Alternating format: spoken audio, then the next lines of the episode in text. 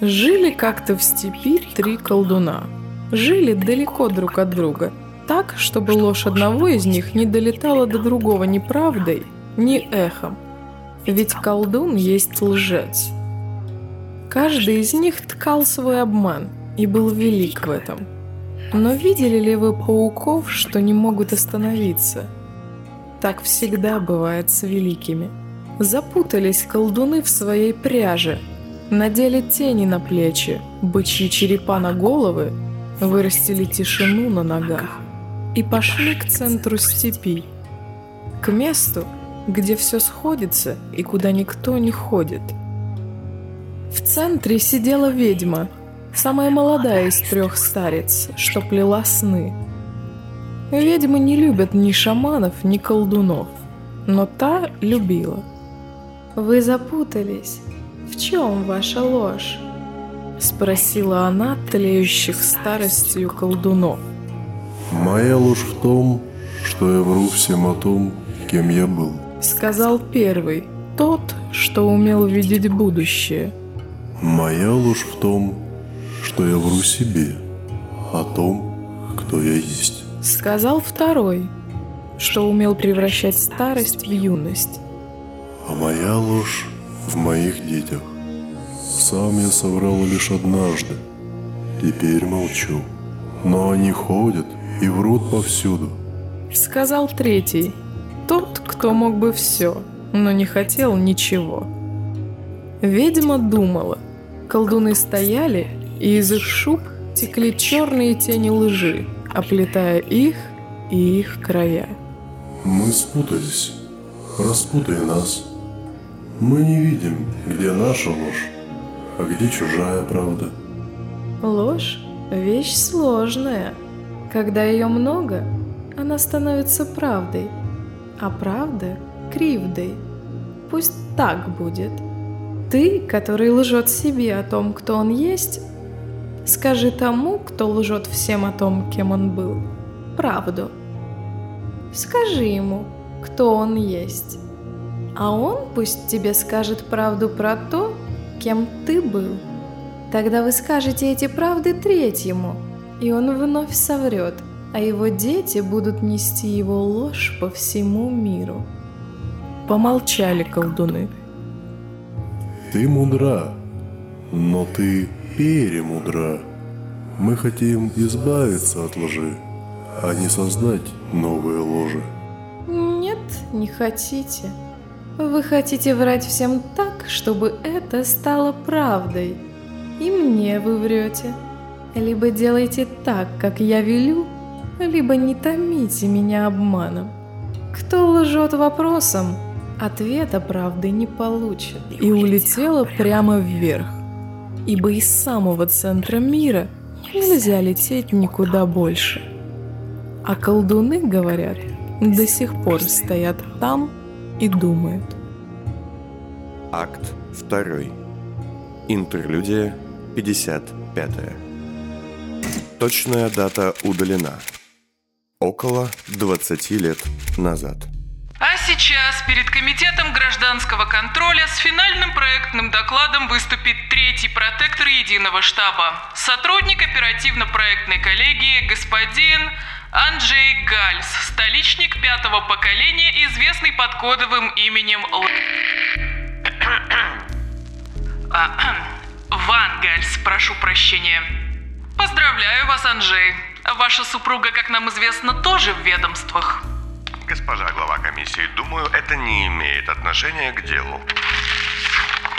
Вначале хочу сказать, что мой доклад составлен и написан вместе с моим старым другом и коллегой Максимом Гальтоном, степняком-адаптантом, известным вам под кодовым именем.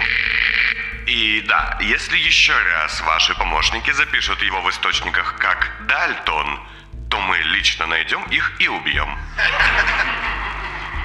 Итак, мой доклад касается в первую очередь этого человека, сидящего здесь, в центре зала, и его ведомства, известного нам как Близнецы. Встаньте и назовитесь. Антон Кваринский, степняк, известный под кодовым именем Голод, глава службы усмирения под высочайшим сомнением. Да, именно вы. Садитесь. Мы здесь садим, господин Гальс. Ван Гальс. И да, не сомневаюсь. Хватит балагана. Именно хватит балагана. Поэтому я с нашим новым проектом здесь. Ты просто хочешь свалить меня, и все, Анджей. Зависти, не более. Антон, хватит. Мы знаем о том... Нет, не то. Дальше. Сейчас, Альбус. Я чтоб ты понимал. А эффективность в последние годы вызывает вопросы. 50 лет не вызывало, и тут нате вам, да? Примитивная чушь. Нужно их искать по всей степи, учить, иногда даже читать учить и лечить, подгонять под стандарты, адаптировать. На это уходит время. Ваше отношение к близнецам, господин Ван Гальс, нам ясно. Оставим вопрос, почему оно так резко изменилось. Считайте это озарением, госпожа глава комиссии. По существу. Во время работы X-13 рядом лояльных нам ученых, среди которых были глава Госакадемии, известный вам как отец, и видный деятель, известный как умник, были выявлены доселе неизвестные особенности и возможности работы человеческого мозга. А, сейчас будет скука долго. Ты это без меня знаешь. Изучая доклады о работе лагерей X и аномалий, что там возникали, особенно последнего, мы с коллегой Гальтоном сделали несколько выводов и собрали небольшую комиссию, среди которых лояльные власти светила науки. Отец, Аметиста, Шпинель, Мавелер, Гравов, Дятлов-младший. Не нужно перечислять, вы не концерт в музиционе организуете. И это тоже могу. Еще одна шутка. Голосовая блок-инъекция на месяц. Понял, устыдился. Итак, мы предлагаем вам замену устаревшим и неэффективным близнецам. Документы были вам разосланы, но я повторю тезисно. Ведомство, имеющее исключительное инфильтрационное право, расположенное во всех кольцах и вхожее во все высшие круги. Столичники с феноменальной возможностью обмениваться памятью, личностью даже, используя разработки в технологии смещения сознаний умника и аметисты. Пластика лиц и фиксации голоса, преданность власти, идеальное алиби для каждого. И, что самое главное, страх. Плюс идеально заточенные нами мозги. Чем это лучше моих парней, а? Вам слова не давали. Госпожа глава комиссии, из пары близнецов Кваринского можно ликвидировать одного, и ячейка будет сломана. Травма, гнев, психозы – мы все это видели. Наших агентов можно будет ликвидировать сколько угодно. Они все равно будут везде и всюду. Ты стреляешь в одно лицо, а за углом тебя ждет второе такое же. Эффект, поверьте мне, с ног сшибательный. Использование меморандума, разработанного лично отцом на основе предоставленных в наследство Гафину документов Гарипа, Вам известно, господин Ван Гальс, что известный как отец, использовал технологию меморандума на своей собственной дочери, госпоже, что привело к... нет, это мне неизвестно. И еще не доказано, что именно это привело... Комиссии ясен ответ. Вы знаете, что используемая вами технология может являться, и вероятно является, частью большего проекта, о свойствах которого пока нет подтвержденных данных? Нет. Ясно. Продолжайте. А, так, о технической части здесь лучше расскажет мой коллега Гальтон. А, Макс, иди сюда. Вырезали, значит, его. Понятно. Заседание номер Комитета гражданского контроля окончено. Вердикт комиссии. Антон Кваринский, встаньте. С этого момента служба усмирения, известная как «Близнецы», перестает функционировать на благо отчизны. За выслугу лет и более чем 50-летнюю службу Родине организация оставляет за собой в пользовании владения как технического свойства, так и недвижимости, лишаясь только базы в свободной пещере, на Стеклянном холме и трех баз во втором кольце. Вы обладаете правом зарегистрировать собственную частную компанию для предоставления услуг телохранителей или частного сыска, однако лишаетесь льгот и государственного субсидирования. Я с тобой за это рассчитаюсь, Ван Гальс. Комиссия не запомнит этих слов. Заседание окончено. Служим на благо. Ван Гальс в костюме технического работника, сидя в полутемном архиве, закончил слушать старую запись и поднял взгляд на сидящего напротив Вектора Альбуса. Тот, после введенных химикатов и слов, услышанных по Акустону, воспринимал бывшего руководителя как не очень вовремя явившегося в дом друга и в его присутствии предпочитал не говорить.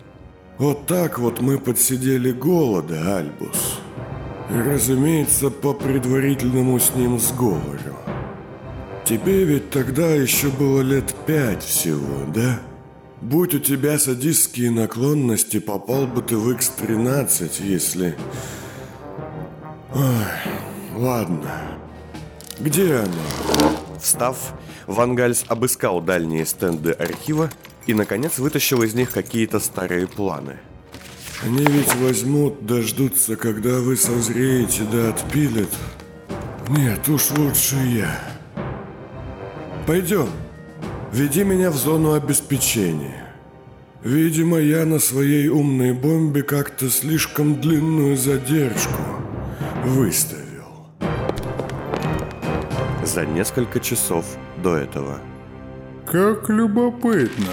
Многие из нас по своему опыту знают, как подчас сложно, а то и невозможно вовсе, достучаться до некоторых сильных мира сего. Звонки, письма, тщетные попытки встретиться лично разбиваются о график и улыбки подчиненных. А потому именно что чудом можно назвать тот факт, что мелкая грязная записка, пролежавшая несколько дней в кармане старины Пима, а затем отправленная по указанному Эстой адресу, не утонула среди тысяч бумаг и поздним вечером была таки замечена краем глаза господином Джипсом, а именно его левой головой, что носило имя Эштон. Удивительно, сказал бы я. В дни, когда работа не требовала их одновременного присутствия, братья Джипсы предпочитали сменять друг друга. Один, закрепив свою голову в специальном воротнике и надев повязку для сна, погружался в химическое забытие, а второй работал, занимаясь делами, которые иногда даже оставались секретными для спящей половинки. Ее что, жевали? Бодрствующий Эштон не без удивления поднял мятую и грязную записку, поднес ее к глазам. «Госпожа ведьма, а я уж отчаялся». Изучил текст и задумчиво вздохнул. «Хм, если вы водите нас за нос, милочка, то помните, что у нас их два». Он поднял трубку Акустона, стараясь не потревожить спящего брата, и набрал номер. Кнопки на аппарате нажимались абсолютно беззвучно. «Клотильда, это левый ластик. Можно мне под запись для зеркал?» После тихого щелчка Эштон произнес адрес, описание задачи и детальное описание человека. «Это все за рамками стандартов. Никаких следов. И рубите голов поменьше, ладно? Это деньги». Положив трубку, он взял записку и бросил ее в кислотный утилизатор для бумаги, стараясь особо не шевелиться.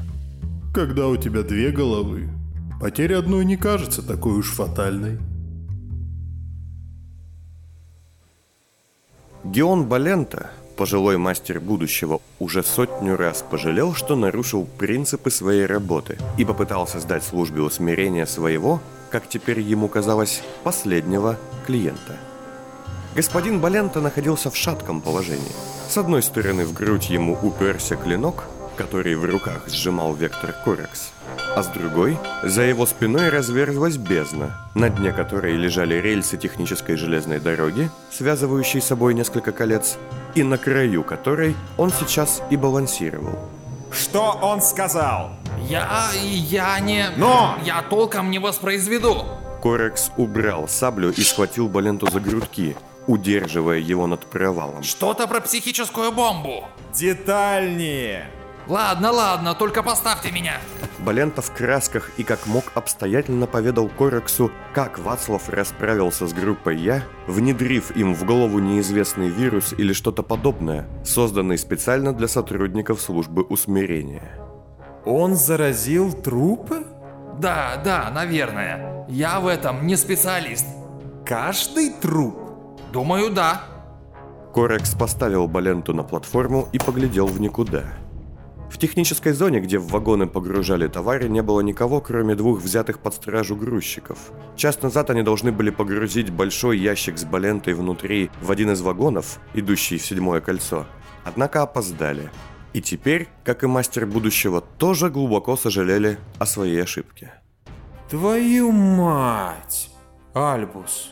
И вся его лаборатория. Да они там все могут быть... Ладно, что-то еще? Эм, сказал, что летучие мыши как-то помогают заразе этой, безумию, распространяться. Корекс вновь медленно вытащил саблю.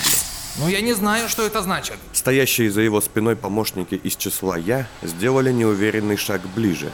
Насчет сохранности господина Баленты имелось высочайшее распоряжение. Не убивайте меня. Я... я же вообще не виновен. Почему не связался с нами сразу, сволочь? Я испугался, сами понимаете. Я же не, не знаю почему.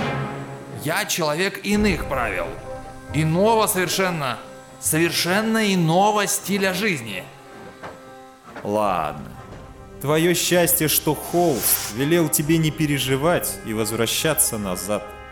Спасибо. Это... это профессионально. Я только немного исчезну, ненадолго. Корекс поглядел вниз на рельсы, скрытые клубившимся паром. Заляжете на дно? Двое я приготовились оттаскивать его от Баленты. В последнее время поведение Корекса для многих стало причиной волнения. Ну да, приду в себя. Сказал мастер будущего, проследив за взглядом Вектора. Прошу, не надо этого делать. Корекс злобно усмехнулся. Свободен. И, повернувшись к своим сопровождающим, поднес палец к губам. Никому ни слова. То, что будет, будет. Эста Ван Гальс, обнимая себя за колени, покачивалась в камере, прогоняя от себя предчувствие, что надвигается что-то большое и мрачное. Все ее тело было искалечено и наспех перетянуто вито бинтами. Так делают с теми, чья жизнь уже не представляет ценности, но чье существование необходимо продлить на определенный короткий срок. Эста понимала, что ее ждет казнь, но в то же время ей изредка начинало казаться, что надвигающаяся тьма обладает какой-то иной целью. Это дарило ей надежду, а надежда в ее положении была самой большой мукой. То, что было, было. Она вспоминала своих казненных детей и мужа. Вспоминала, как всю жизнь считала государство величайшей силой и была готова пожертвовать ради него почти всем. А когда оказалось, что государство не более чем слепая машина, желающая тех жертв, что Эста дать ей не может, оказалась этим раздавлена. Что могло быть, не было. Теперь же она была готова пожертвовать всем вообще. Терять ей больше было нечего. Однако умирать она все-таки не хотела. Она, лишенная всего, теперь жаждала приобретать. Месть, радость лицезреть гибель своих абстрактных врагов, которые воплощались почти в каждом, и победное торжество возмездия. Когда делаешь шаг вперед, меньше всего думаешь о тех, кто останется позади. Потому она позволила Надежде вспыхнуть, когда услышала, как в ночной тишине за дверью ее камеры раздался тихий удар, а затем замок начал медленно открываться. Дошло таки письмецо, видать. Дверь отъехала в сторону, и на пороге показались двое. Парень и девушка в масках и темной одежде верхолазов, каждый с механическим протезом вместо одной из рук. Вы люди джипсов? Вошедшие отрицательно мотнули головами. Так, хорошо. Вас послали сюда джипсы? На этот раз вошедшие кивнули и бросили Эсте одежду вместе с несколькими тонизирующими инъекциями. Вы не особо разговорчивы, да? Это прекрасно. В последнее время тут слишком много болтунов. Эста, закончив натягивать одежду, шагнула вперед на выход и чуть не упала. Один из вошедших поднял ее довольно грубо и потащил наружу. О, нет, сынок, так не пойдет. В отличие от воли к жизни, сил в ее искалеченном теле почти не осталось. А, ты дочка, а не сынок. А ты? В общем, ребятки, у вас мама есть? Парень и девушка переглянулись. Вот представьте, что я ваша мама, и мне очень-очень плохо. Вот так вот и несите. Эста обмякла и повисла на плече. Оба ее спасителя аккуратно потащили ее по коридору, в котором находилось несколько я. Большая часть были убиты, а двое лишены сознания шоковыми кастетами. Секунду, стой. Эста указала на дверь в конце коридора особой секции, которую они пересекли, и велела подтащить ее к ней. За дверью, которую девушка с механической рукой открыла с помощью снятого с трупа ключа, оказалась еще одна дверь, стеклянная, закрывающая проход в камеру, где находилась Дара. Эй, Дара! Дара сидела на полу и держала перед глазами ладони, будто открытую книгу. Повсюду на стенах, полу и потолке было множество надписей с одним и тем же текстом «Не входи». Я бегу. Дара закрыла книгу и встала, глядя на Эсту через стекло. Нет, не собирайся. Послушай, мало времени. Я боюсь, что я тебя с собой не возьму. Я не думаю, что ты нам нужна. Дара сделала шаг ближе. Ее лицо выражало ничего. Пойми правильно, тебе дали больше значения и смысла, чем в тебе есть. Я искала их, искала и не нашла. Извини. Эста старалась смотреть ей в глаза и не могла, постоянно опуская взгляд в пол. Ты... ты не нужна для нашей идеи. Ты только все усложняешь. Девушка с протезом коснулась плеча Эсты. Дай секунду. Я не стану тебя отпускать. Но я хочу, чтобы ты знала. Это не потому, что я желаю занять твое место. Это потому, что ты должна сама. Сама смочь. Я смогла. Придумала как. Я сильная. Ты нет. Эста наконец подняла голову, поглядела Дарье в глаза Ну Что ты молчишь? и увидела, что та улыбается. У тебя... у тебя убили ребенка. И у меня также, но... Посмотри на меня и на себя. Эста стукнула кулаком по стеклу. Ты либо догори, либо потеряйся уже. Да иду я. Если встретимся еще раз, значит ты сильная. Бросила она Дарье через плечо Нет, ну значит так нужно. и удалилась.